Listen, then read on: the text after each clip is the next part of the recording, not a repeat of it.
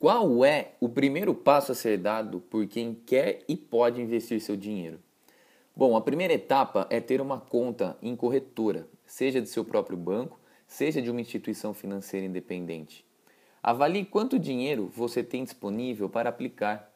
Qual é a sua capacidade de poupança, quais são os seus objetivos, por quanto tempo poderá deixar os recursos investidos e confira principalmente o seu perfil de risco, se ele é mais arriscado ou mais conservador.